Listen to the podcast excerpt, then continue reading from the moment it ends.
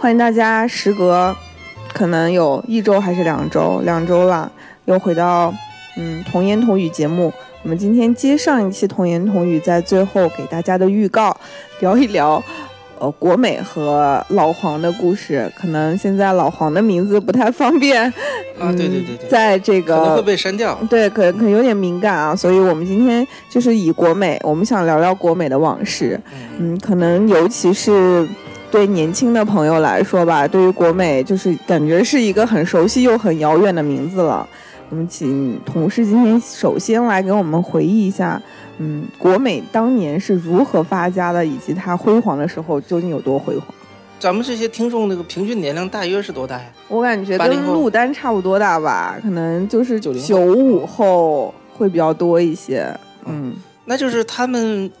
没赶上国美辉煌的时候，就国美辉煌的时候还没有什么阿里，阿里还没成立呢。嗯，就是成就是没有这些现在这些。什么小米啊，这些这么牛的公司的还都没有，对吧？国美是等于是，嗯，老黄居然虽然这么大，呃，不是虽然啊，老黄有这么大名气，跟他年纪轻轻的，就是当上中国首富，然后创立了这么牛的企业是很有关系的。其实当年呢，就是刚改革开放的时候，呃，一个是国家也缺外汇，对吧？另外，国营企业要是进口电视啊，什么这个走手续啊。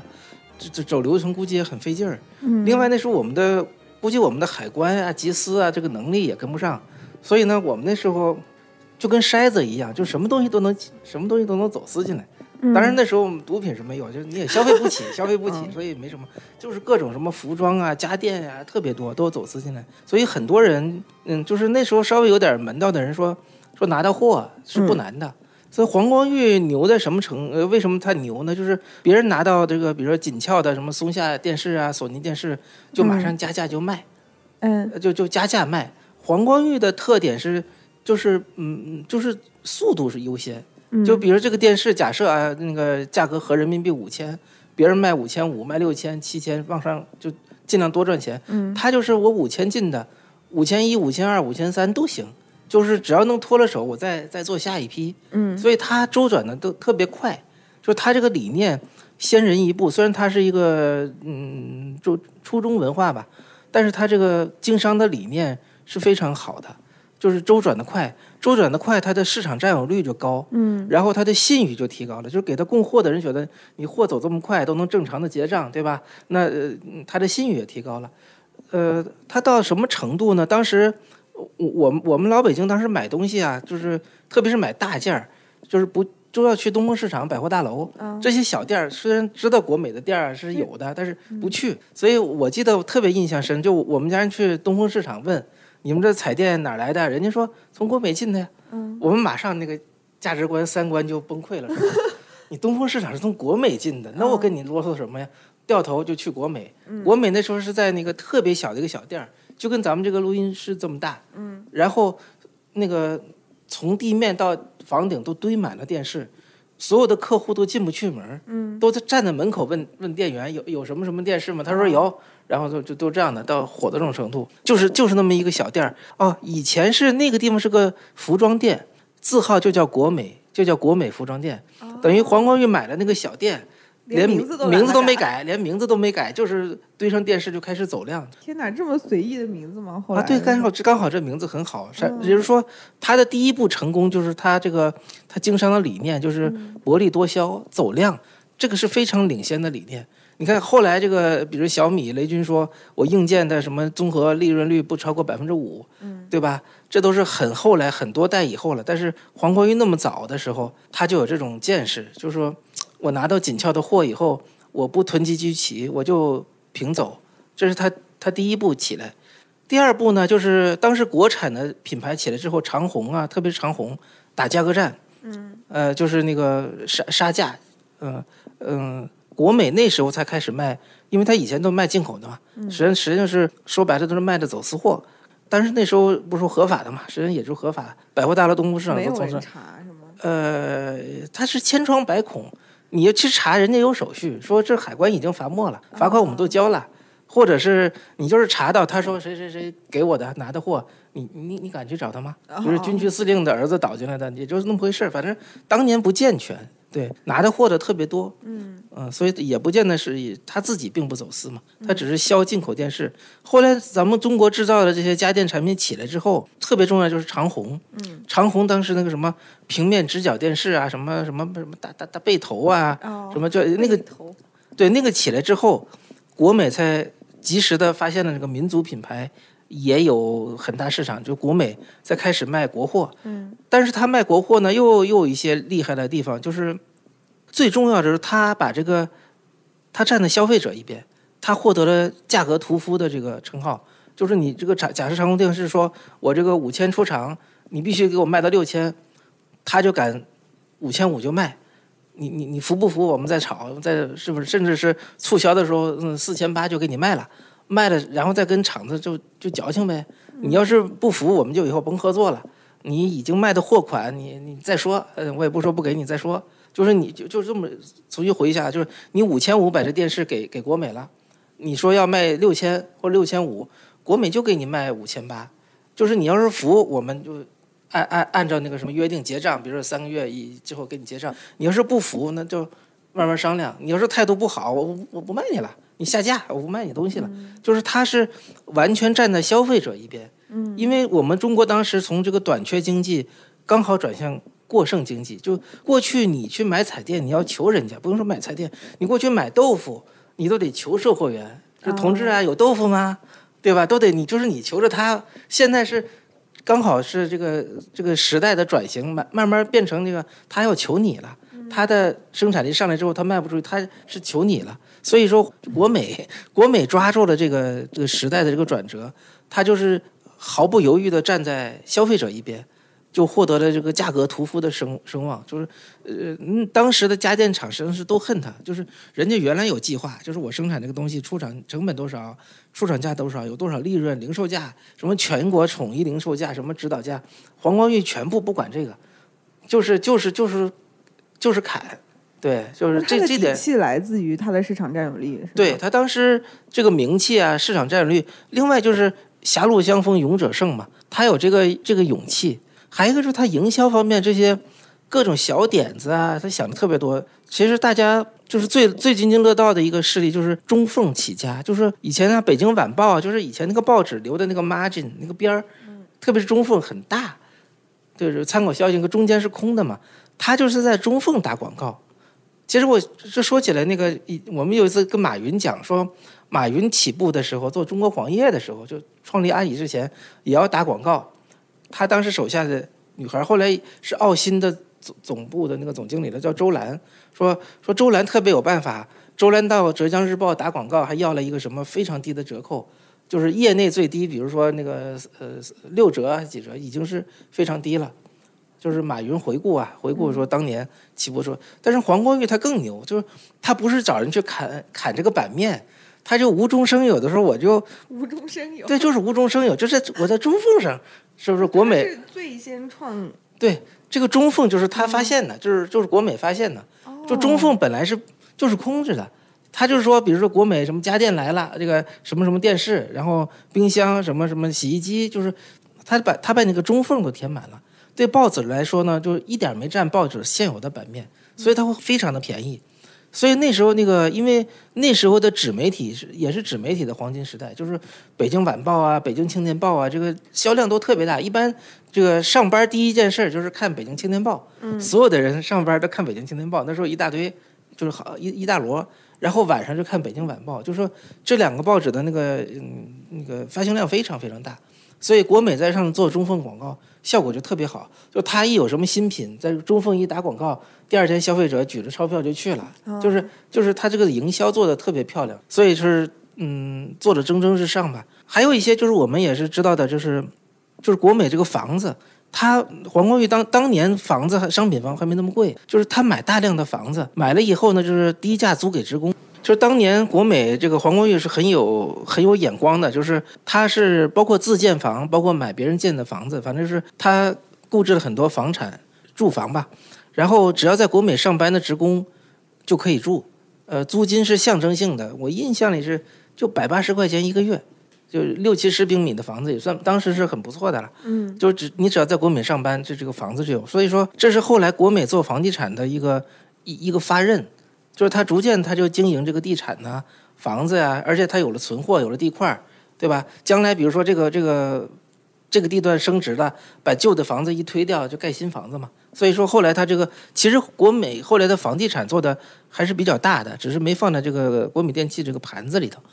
也就是说这些东西就说明说明他这个人，他看看这个时代，看这个把握时代这个趋势特别准，他这是直觉，就是不是商学院不是教科书里能教的。嗯，对，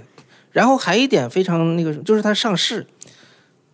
在在 A 股上市呢，存在很大的不确定性，就是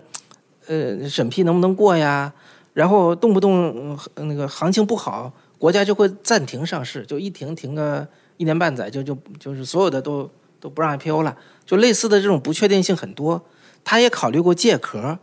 呃，各种就是在 A 股借壳，各种都考虑过。后来呢，他到香港借壳，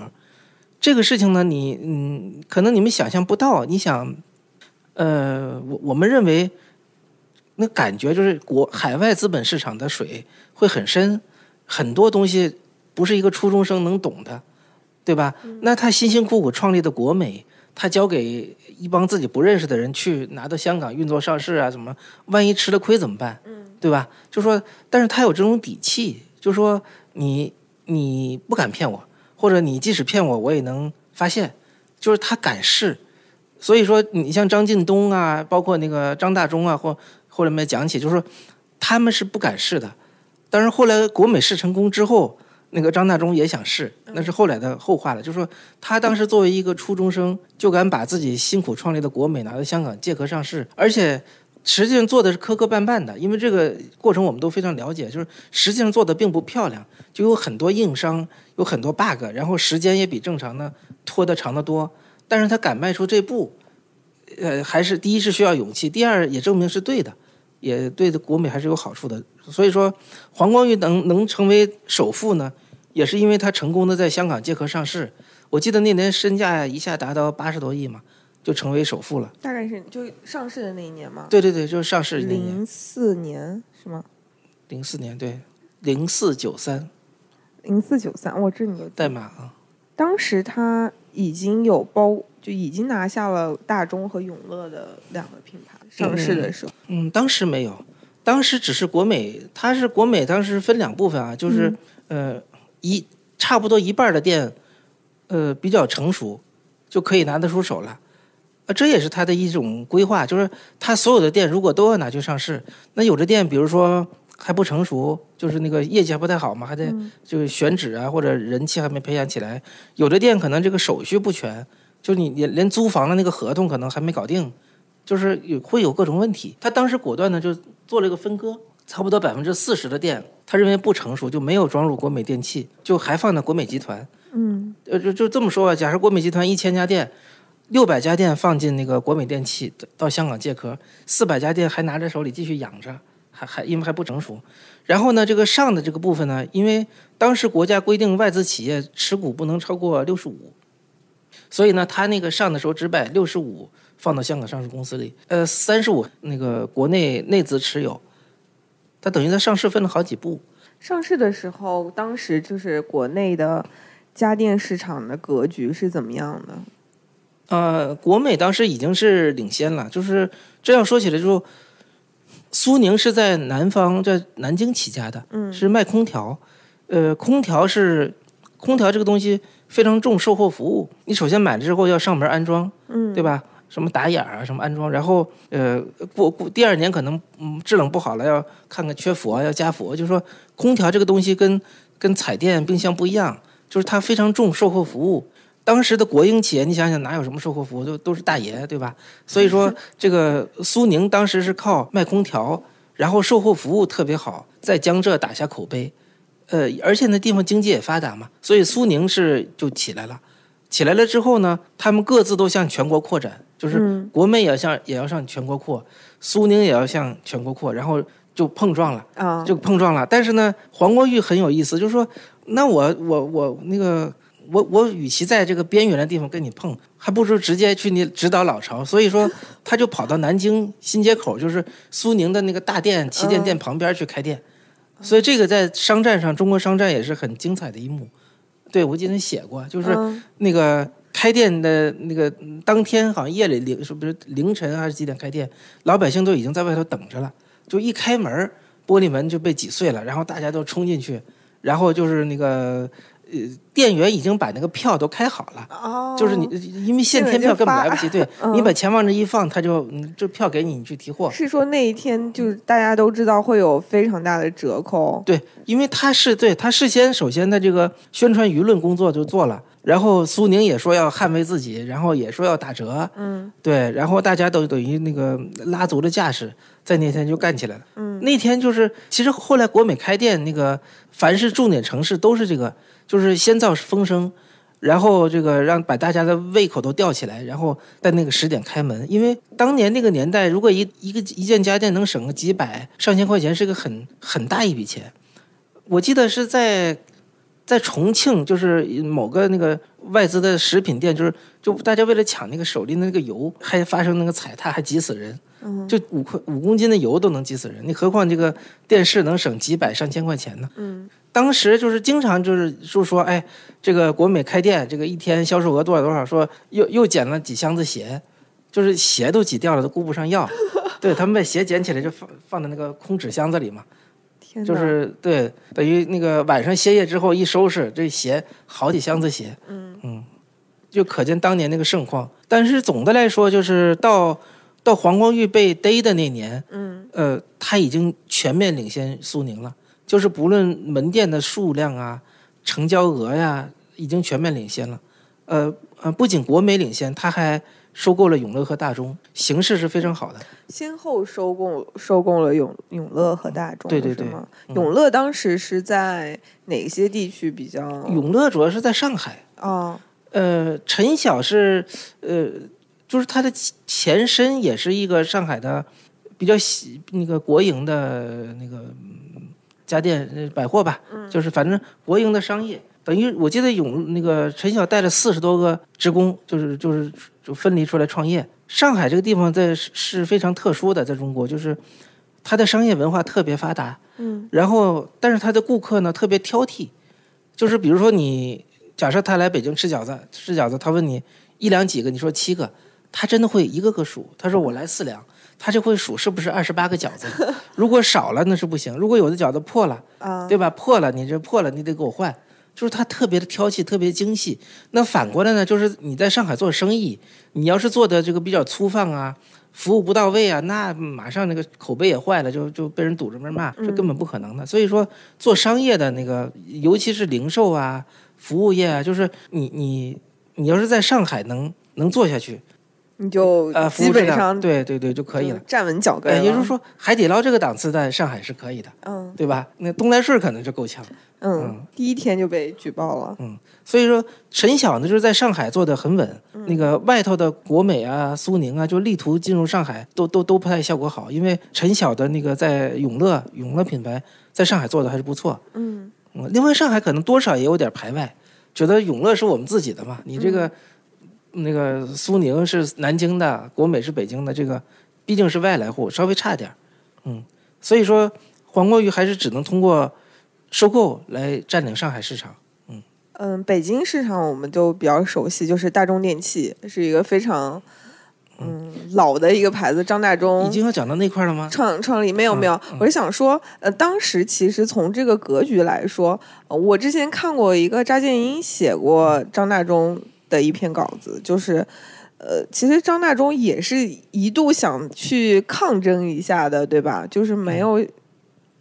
说就是实力相差那么悬殊，就要被国美拿下这样。嗯，他们叫店小二，店小二文化，就是张大中自己本人就是打扮的就像一个老师傅一样，就穿一身工作服，嗯，然后特别和气。哎，对，然后他，对他要求手下的人都不能那个很张扬、很跋扈，说我们做的这个生意怎么牛啊什么的，就是整个就是店小二文化，嗯，但是服务应该也是不错的。嗯，我我去大众总部的时候，那天有一天早上我去大众总部，就看见一堆一堆中年妇女在吵吵闹闹，就是就叽叽喳喳等着什么事儿。后来呢发呃知道就是张那个大众常年就是雇这些人当那个叫什么神秘客户，嗯，就说你们去了之后，那个比如每人发一百块钱，然后呢告诉你今天你去哪家店，他去哪家店，然后你就去就去就体验他的服务。有什么质量，有什么这个服务问题啊，态度不好啊，有什么各种，他那些人也是经过培训的。为什么要这样的话？就是这些人是轮换的，因为你，你你老去这个店，店员就认识你嘛，你们就就沟通了，就就就勾结了。这个你事先你也不知道去哪个店，就今天让你去什么中塔店，明天让你去什么西四店，那你你事先也不知道，然后也是轮换的。哎，他就是以这种方式，张大中就这种管理上这种点子特别多，嗯啊，就特别丰富，但是搞得还是不错。是啊，所以像国美这么强，北京又是国美的根据地，也没把大中挤死，他最终也只能通过收购来解决。嗯，那我们前面说了，可能拿下了，呃，永乐也拿下了大中，那么最辉煌时期的国美大概是哪一年到哪一年？就是他被关进去的那一瞬间，对呀、就是那时候，就因为那肯定是嘛，因为他关进去之后，整个国美就往下走了。嗯，对他关进去的，他是是那哪年的十二月呃被带走？零八年啊，嗯好像是对零八年十二月左右的时候被带走。他好几项罪名，呃，其中一个就是他想借壳，借壳那叫叫叫中关村，他自己买了还买了十三亿股，买了价值十三亿的股票，这是属于内幕交易嘛？结果后来那个壳没借成，他就把这只股票卖了，卖了还亏了点钱。这个地方还是想补充一下黄光裕的几个高光时刻。零三年就是福布斯中国内地富豪榜二十七名，到零五年就成了胡胡润的首富了，然后啊、借壳成功嘛，就是在香港借壳，对对对零，四年借壳成功。居然还有看到一个冷知识，他以前姓曾，他叫他叫曾俊烈，不是吧？黄俊烈吧？他先他先叫曾俊烈，然后改成了黄俊烈，哦，那还真是冷。然后后来又改成了黄光裕，对。那跟你们有什么？你们家有关系吗不？是，呃，应该是他应该是客家人吧，就是看他是潮汕那边，潮汕的对对，对他那个哥哥其实也在北京做，做黄俊钦，嗯，哦，是做什么样的生意啊？也做地产。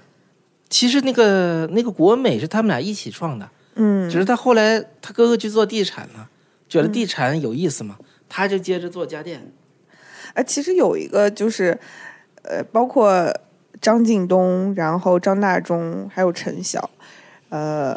还有咱们这个老黄今天聊到的，嗯，从同事这个观察的角度看来，几个在家电行业的资本大鳄，他们在个性上或者在经商的一些呃气质上。有什么样的异同？就是他们走到现在这个格局，有没有什么命运中的一些注脚？那肯定还是黄光裕最最强悍嘛，嗯因为他跟他跟那个张近东斗了那么多年，一直到他进去的时候就已经大幅领先苏宁了，就是苏宁基本上已经就差距非常大了。比如他的店比比比相相当于国美的百分之六十，嗯，然后销售额相当于国美的一半，就已经实际上已经是落大幅落后了。而且国美又收了永乐大中，实际上苏宁，嗯，就就就实际上这轮就是败了。只是哦哎，只是这个黄光裕进去了，进去了，那国美就是进入首势了嘛。然后，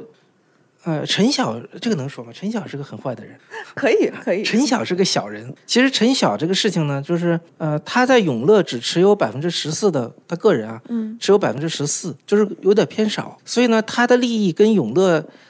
其余持有百分之八十六的那个股东是不一样的。所以呢，我们一直怀疑永乐这个没有证据啊，嗯我们一直怀疑这个陈晓出卖了永乐股东的利益，就是贱卖了永乐。就是为什么呢？就是那一年就收购永乐的那一年的呃二月份，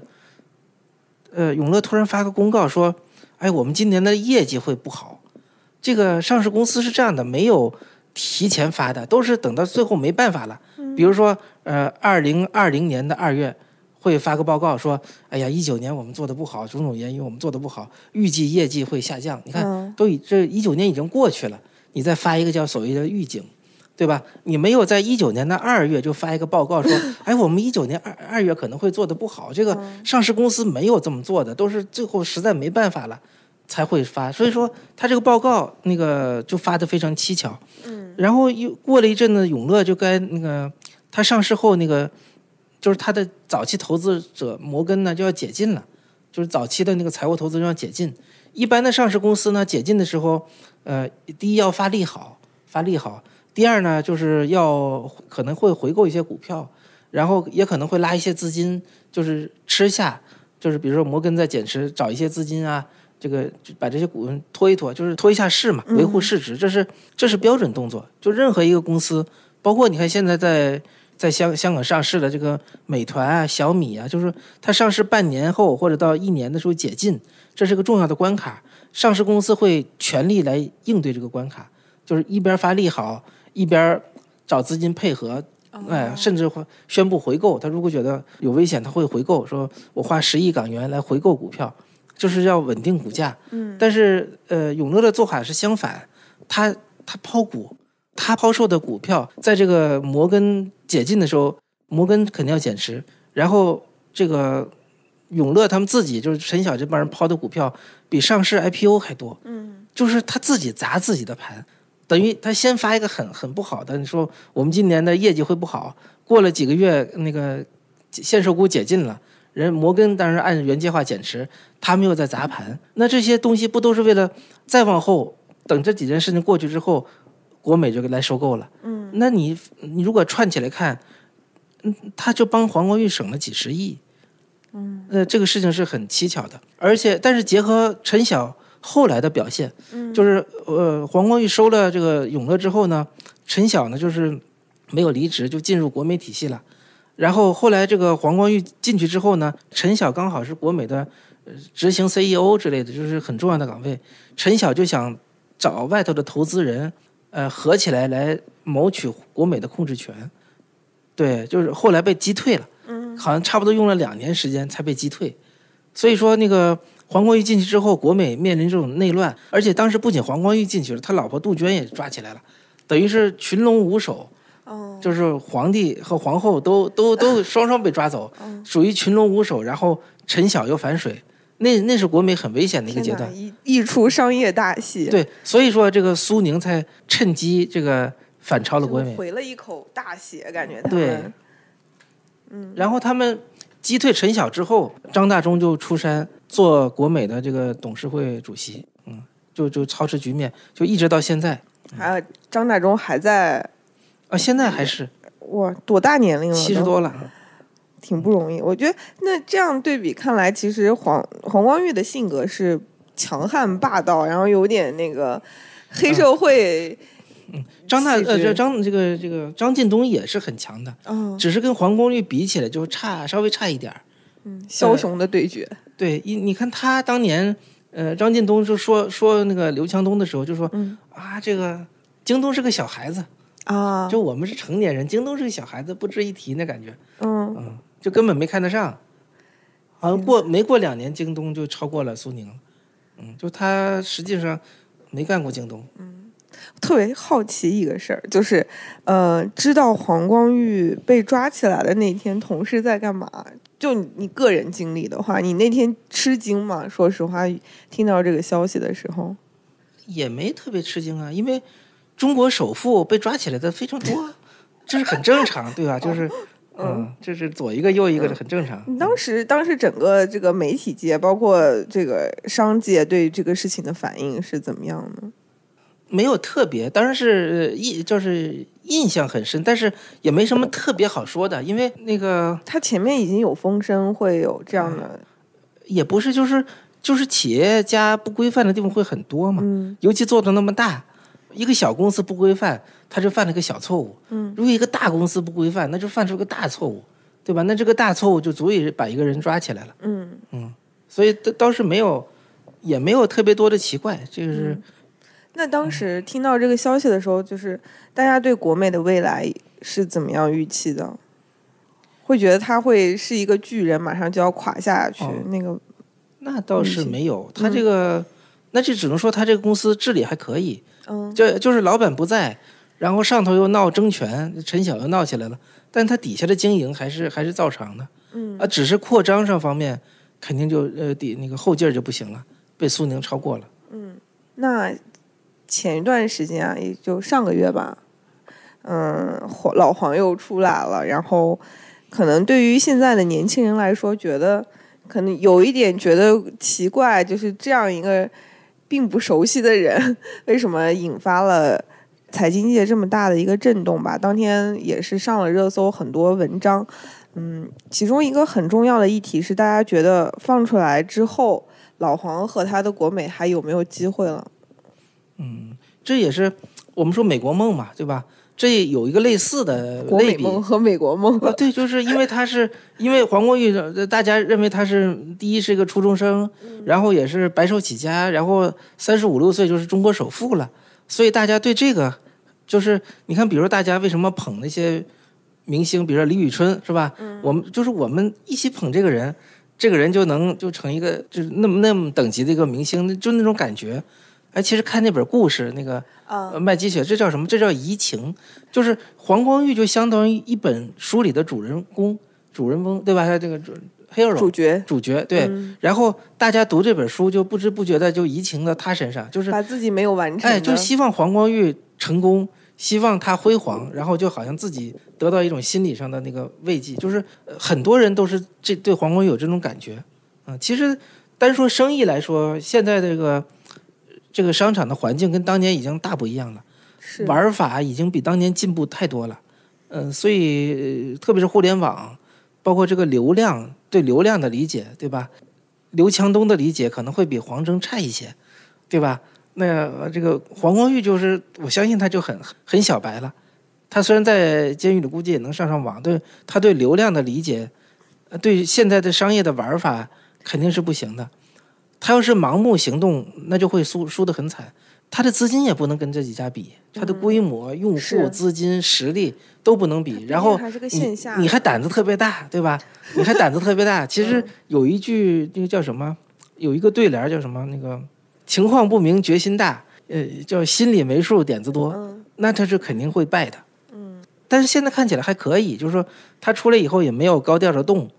就是是动作，就是不管没说，不仅没说什么，国美也没什么动作，而且他在出来之前，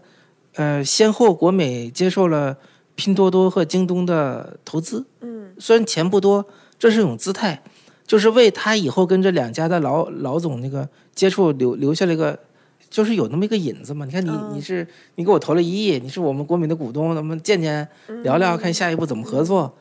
这个肯定是他受益，就那时候他没出来，肯定他受益。说你们去找拼多多，看拼多多愿不愿意给我们投点钱，人拼多多投了一笔，然后拼多多还涨了很多，因为资本市场知道拼多多这个传统零售，特别是线下就是零嘛，对吧对对，呃，如果跟国美战略合作，他在线上搞流量的水平很厉害，所以大家非常看好这个合作。拼多多涨了好几百亿，折成人民币就涨了一大笔。然后过了一阵子，那个京东也跟着也投了一笔，呃，圈内人说都都是国美主动找的，就国美主动找京东。哦，他们当时是有斗争的，对吧？但是但是那个老刘还是刘刘强东还是给他投了钱，那就说明黄光裕把这两条线都留留着，等他回过手来挨个跟他们两家谈，看谁能合到一起。就他们俩一起跟国美国美合作是不可能的嗯，未来还有选择题要做。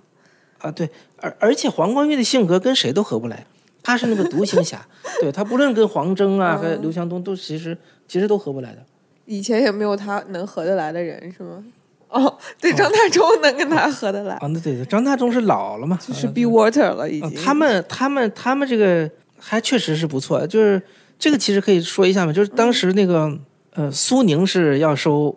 收收大中，嗯，然后黄光裕说的话就是，不论苏宁出多少钱，我给涨百分之二十，所以苏宁经过这个长期的尽职调查，就一家店一家店的查呀，然后派人看你每天的销量啊。人流啊，数人头啊，就是做了很多基础工作，然后经过艰苦的谈判，把这个价格定到三十亿，就是三十亿收大中，然后大中告诉黄光裕说，苏宁定了啊，报价三十亿，黄光裕马上开支票三十六亿，你看，就多给六亿，就按照他说的涨百分之二十，那你看等于他第一呢，他就因为时间啊，这个投这这些投入啊，包括这个战略的这些东西，你你不是六亿能换来的，所以他虽然多付了六亿，一下就把苏宁的气势给打没了。就你鼓捣了半天，费了那么大劲儿，又谈判又什么，人家一句话多花六亿，等于大中就是人家国美的了。另外，他等于是多送了张大中六个亿，对吧？这六个亿是完全多出来的嘛？就如果没有他，他就张大中就会三十亿把他的大中卖给卖给苏宁了。但是黄光裕多给他六亿，就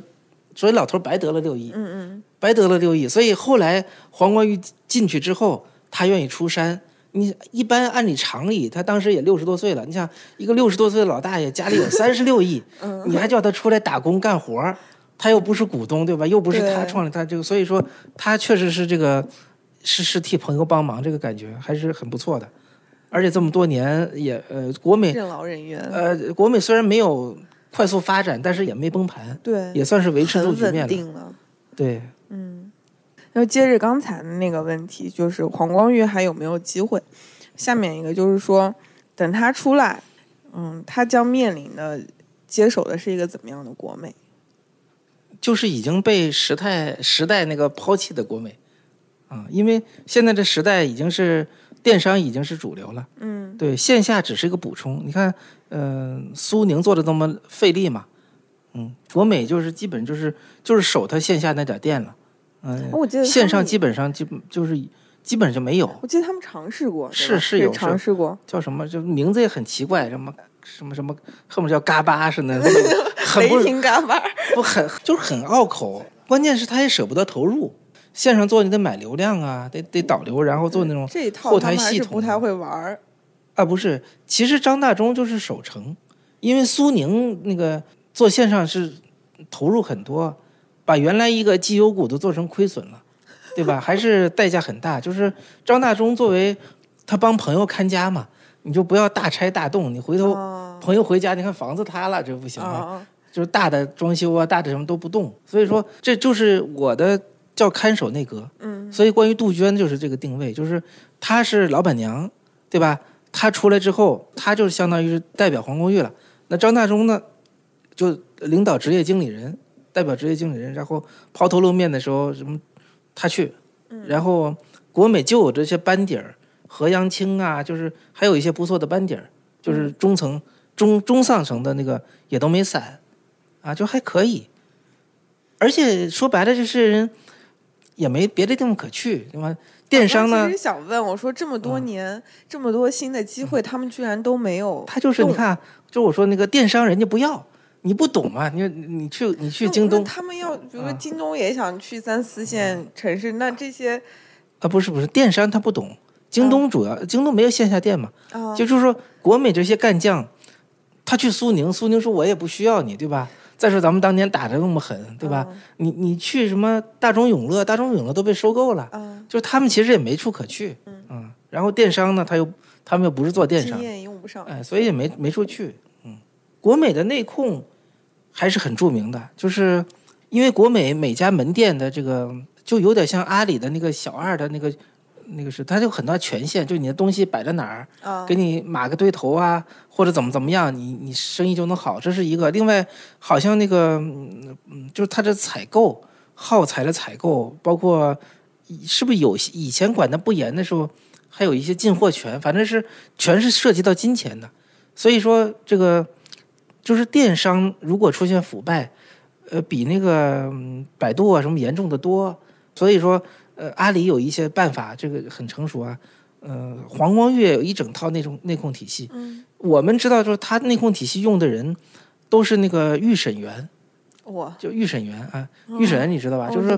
就像那个门诊门诊医生往这一坐，嗯然后那儿那儿一个小偷掏包的过来审两句，他就知道这个人是不是有别的案底儿，也许是个逃犯呢，也许是个惯犯呢，或者真的是第一次那个脑子一热偷东西了，就是预审员就就越坏人无数。嗯，就是这样的，所以说谁心里有什么鬼，他都都瞒不过他，而且他培养出那种煞气，就那种煞气，啊、所以说国美的这个内控系统都是就是以预审员为核心建的，这个这个企业文化应该是独一无二的嘛。对，，另外就是黄，他们还有一个就是太小的人无所谓啊，太小的人就离开，就是在一别一定级别以上的人离开国美，永远不说国美的，一个是不透露国美的秘密，一个是不说老板的坏话。你看，我第一次认识那李明，其实第一次找我说的是说，我认识一个人叫杨什么的，是是国美出来的。嗯嗯。我我不知道，我们那时候跟是网友，是网友瞎聊瞎聊，我就说，哎，他他当时想找国美的人，我忘了具体什么事了，就想让我签下，他就就想去采访这个杨。后来好像还联系成了，就联系上了。但是这个人就是虽然是从国美离职的，就是国美的所有的秘密都不说，然后也不说老板半句坏话，那就是他们是有纪律的，就是说老板说说你现在可以走走吧，但是这个纪律要遵守，这点很厉害。其实那个要么说一下黄何惧何惧的事儿，他打断人腿的事儿，是说吗？好玩？可以啊。啊，当时有个什么事儿呢？就是嗯，住建部。住建部在全国有很多那个建材，就批了很多那个建材中心，呃，不叫建材中心，就是建材大超市，就铺批的那个大卖场。所以住建部呢就说，我们也搞一个连锁品牌，在卖场里头卖家电。因为你到建材嘛，你肯定是家里要装修，肯定是买了新房，你装修之后嘛，肯定要上新冰箱、彩电，对吧？这是一条龙，所以说就要在建材城，就是他要搞一个家电连锁品牌。专门放在建材城里头，然后这个计划的很好，完注册资资金一两个亿，呃，开张的时候龙永图都去了，就是规格都很高，嗯，然后，然后呢，他们就挖了国美当时的总经理叫何巨，就把何巨挖去当总经理，就万事俱备，何巨很生气，就说你跟我竞争啊，还把我的人挖走，然后他就贴身打，就你在这开一家店，我在旁边就开个国美。我就天天看你卖多少钱，你卖多少钱我就低一百，就是就升级这个店。这个国营的企业呢，它这个每年你都要说我盈利了没有啊，各方面这个指标啊、营收啊，就是嗯，就是就是卡的比较严嘛，对吧？就是嗯，民营老板可以说你就打，你亏本没关系，我就叫你亏。但是国营的他亏不起，所以说他好像仅仅用了一两年。这个国营的品牌就撑不下去了，那个领导没法交代，说我我搞了这么东西又亏本，销售额也不行，样样都不行。这时候呢，国美就笑容可掬的出来说：“卖给我吧，我让你保本还赚点。比如说当时其实也没多少钱，在当年那个价钱，可能嗯可能那个投了一两个亿，对吧？国美说我给你两亿，对吧？就是说能让这些当时决策开这个店的那个国有那个商业的那那些领导人。”对，还能保了本，还赚回面子。对，这个很好的尝试，又没亏国家一分钱，就他把这个收回来了。那收回来是第一件事，就把黄剧不把何剧开除，这很解气。说你你当时背叛了我，你投靠他，我就把我就把这家店击倒，把它收购回来，然后我开除你，然后还不解气。据说他叫人去打断了黄巨的腿，哎，真是很有分寸，没打死。把腿打断，很有分寸，对，很有分寸，就是所以说他在这个他是有点那个黑道潜质的，是的，对，虽然他做的合，总的来说是肯定是合法生意嘛，嗯，但是他这个这个大哥这个霸气气质，对，还是很很渗人的，嗯。嗯嗯，接下来就到最后一部分了吧，就是有一些像就是嗯，同时过去的一些岁月里面，跟这个家电的几位大佬的。一些往事，这个一些花絮吧，可以说，这个是想起来还是特别有意思，就是一部电视剧啊，改变了这个中国家电的格局。哪部电视剧啊？叫韩国电视剧《商道》嘛。哦，就是那个剧，它是这样的，就是那个国美的这个上市呢，就是他是有我们的团队里一个一个个人给他当顾问，嗯，因为他有公开的这个保荐人呐，财务顾问都有。但是那个真正贴心的要个人顾问，因为个人顾问他可以放心的告诉你怎么做怎么做，因为你如果是关这个公司的身份，他是有纪律的，就是对你明知道应该这么干，但是呃你不能教唆人学坏嘛，说白了就是。所以说我们团队里一个一个一个同事呢，是国美的私人顾问，就是黄黄的私人顾问，就是整个上市实际上是他们在操盘。加上我们自己的这个研究呢，对这个国美上市的这一整套一整套流程啊都很了解。然后当时也是有人有人牵线儿，就找到张大中，因为张大中呢对于国美能上市这个事儿还是有很羡慕。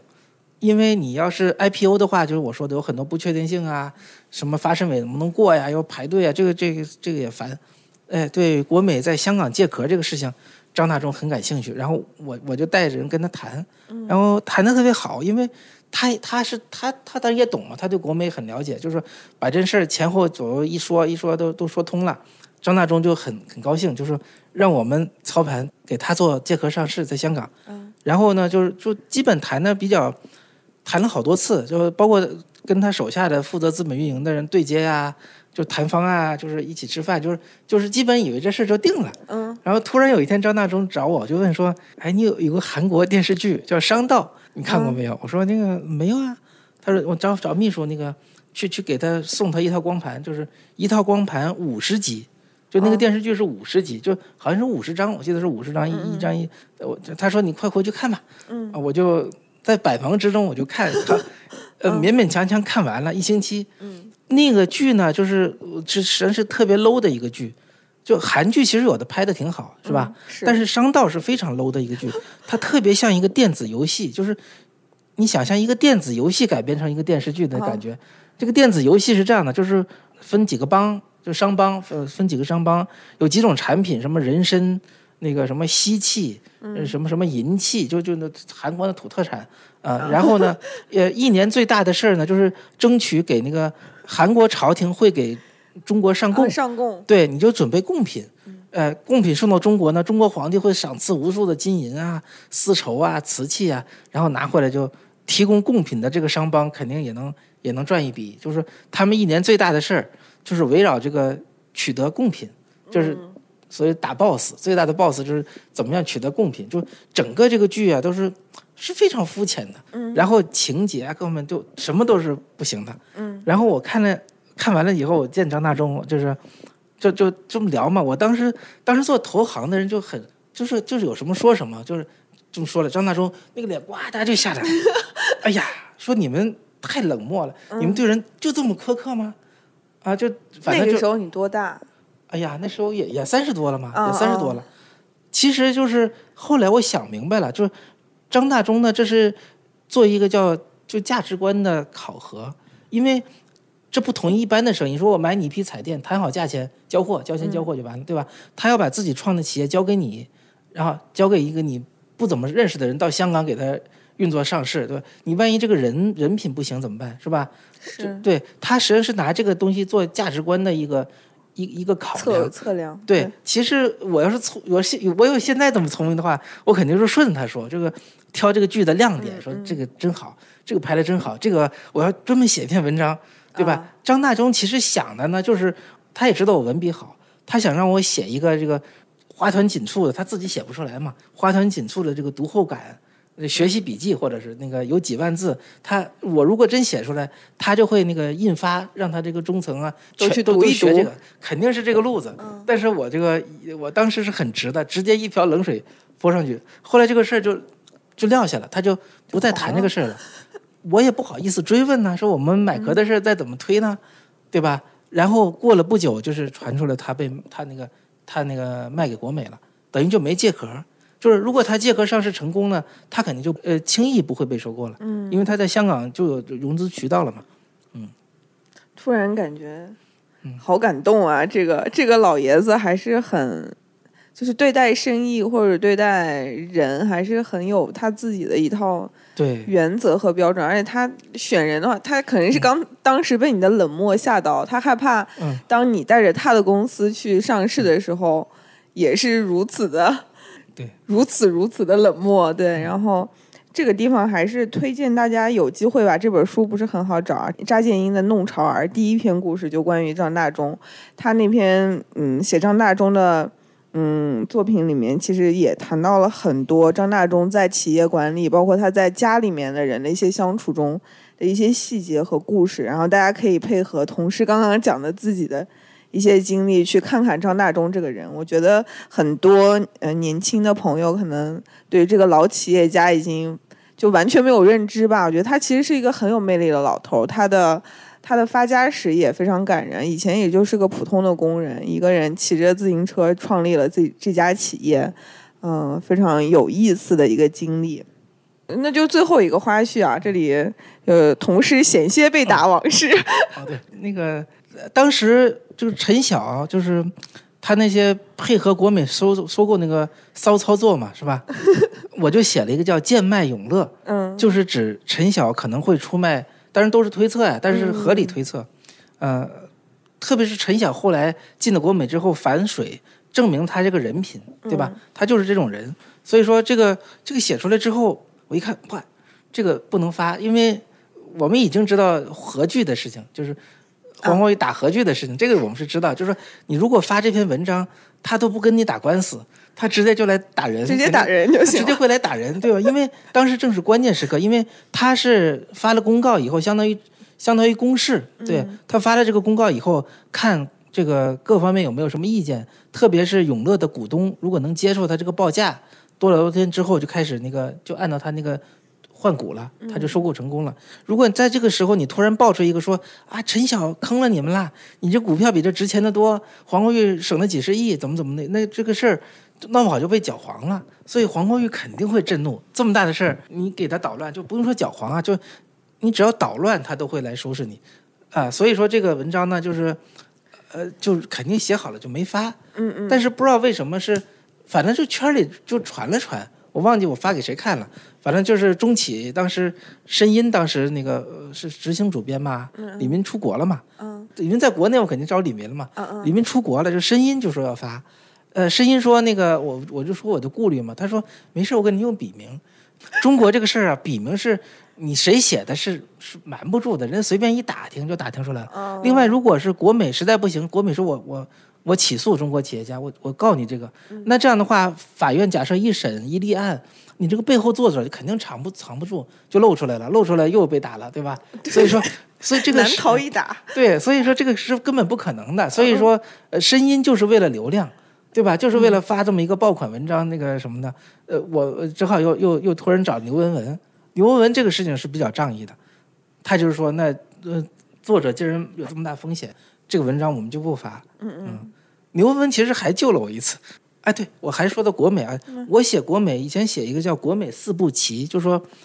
那时候黄光裕没被抓，就是四步棋，就他干了四件事情，两件事情是正面的，两件事情是负面的，就是有正有负是这么一个。然后国美回话说，这个作者写的很好，欢迎以后继续写。你看他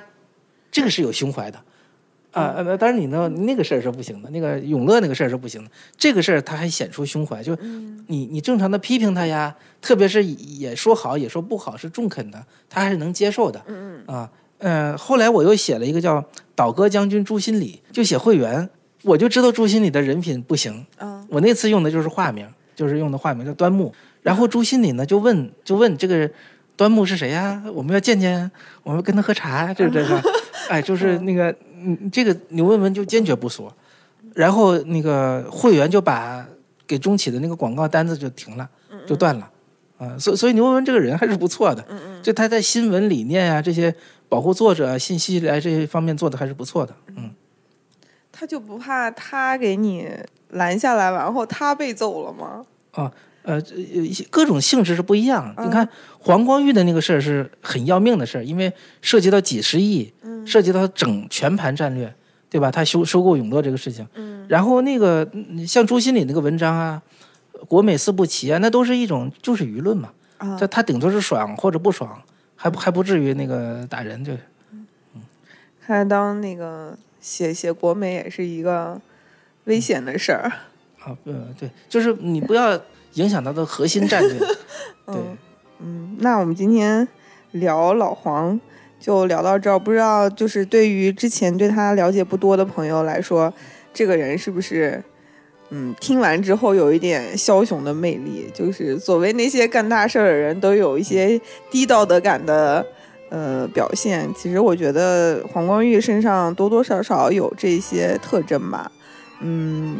未来它会怎么样？国美有怎么样的发展？其实我们可以持续的关注下去，也欢迎大家持续的关注童言童语，还有同事的这些小故事。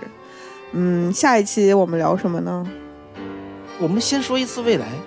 可以，就是不说车就说资本运营啊，嗯，这这这套东西是可以说一下的，特别是合肥那个项目，嗯，因为合肥那项目那个所有的媒体都没说清楚。那我们下一期就聊一聊未来背后的资本运营。好，谢谢大家，下期再见。